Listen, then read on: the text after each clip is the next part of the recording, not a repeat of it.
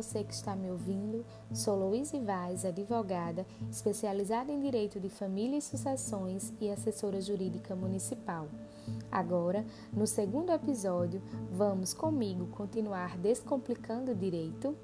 Acusada de planejar e participar da execução do assassinato dos pais, que contou com a participação do seu namorado e do cunhado, Suzanne von Richthofen foi condenada a mais de 35 anos de prisão.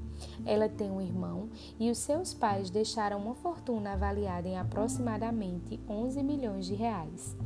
Mas você sabia que a menina que matou os pais não foi deserdada? Isso mesmo, ela não foi deserdada.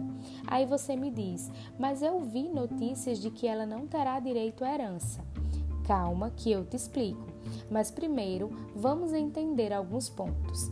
Herança é o nome atribuído ao direito ou condição de herdar, ganhar, obter ou conquistar algo por via de sucessão, ou seja, transmitido de alguém para alguém.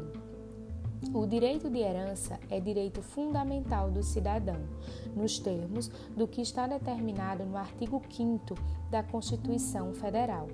Assim, todos nós temos direito a herdar, porém, haverá situações em que esse direito poderá ser restringido, como veremos adiante.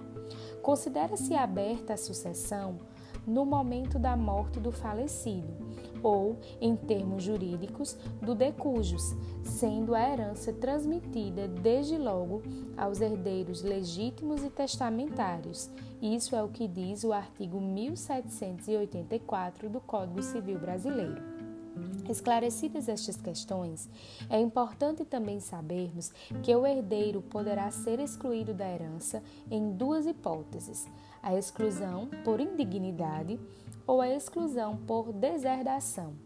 Deserdação é a forma de exclusão da herança que é proveniente unicamente da vontade do testador e recai sobre a sucessão legítima, ou seja, a deserdação é feita em vida pelo autor da herança, que, mediante testamento, poderá excluir da herança, em específico, os herdeiros necessários, assim, o cônjuge, o descendente ou o ascendente, caso ocorra alguma das situações previstas nos artigos 1961, 1962 e 1963, todos do Código Civil que são, por exemplo, a ofensa física, a injúria grave, relações ilícitas com a madrasta ou com o padrasto, desamparo do ascendente em alienação mental ou grave enfermidade. Já a indignidade é a exclusão da herança por imposição legal e encontra guarida no artigo 1814 do Código Civil. Assim, o legislador reputa que o herdeiro não é digno de herdar ante a prática de atos reprováveis contra o autor da herança. Por exemplo, os herdeiros que houverem sido autores coautores ou partícipes de homicídio doloso ou tentativa deste contra a pessoa de cuja sucessão se tratar, seu cônjuge, companheiro, ascendente ou descendente. Ou seja, caso o indigno burle a ordem ética de afeição e respeito perante o autor da herança, o que atenta contra a moral e a boa-fé nas relações em sociedades, tratando-se a exclusão, nesse caso, de verdadeira punição. Em ambas as situações, deserdação e indignidade, a pessoa considerada deserdada ou indigna não tem direito a receber a herança. Sabendo de tudo isso, agora fica fácil saber por que Suzane não foi deserdada.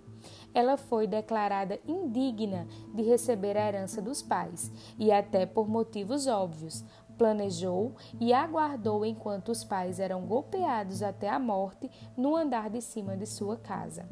Ainda tem uma coisa interessante sobre esse caso. Suzane chegou a solicitar alimentos ao espólio dos pais. Sim, ela pediu uma pensão alimentícia, que foi negada pelo Superior Tribunal de Justiça, porque isso a faria se beneficiar do crime que ela própria cometeu. A sentença que decretou sua indignidade foi proferida em 2015 e, desta forma, tudo ficou para o seu irmão.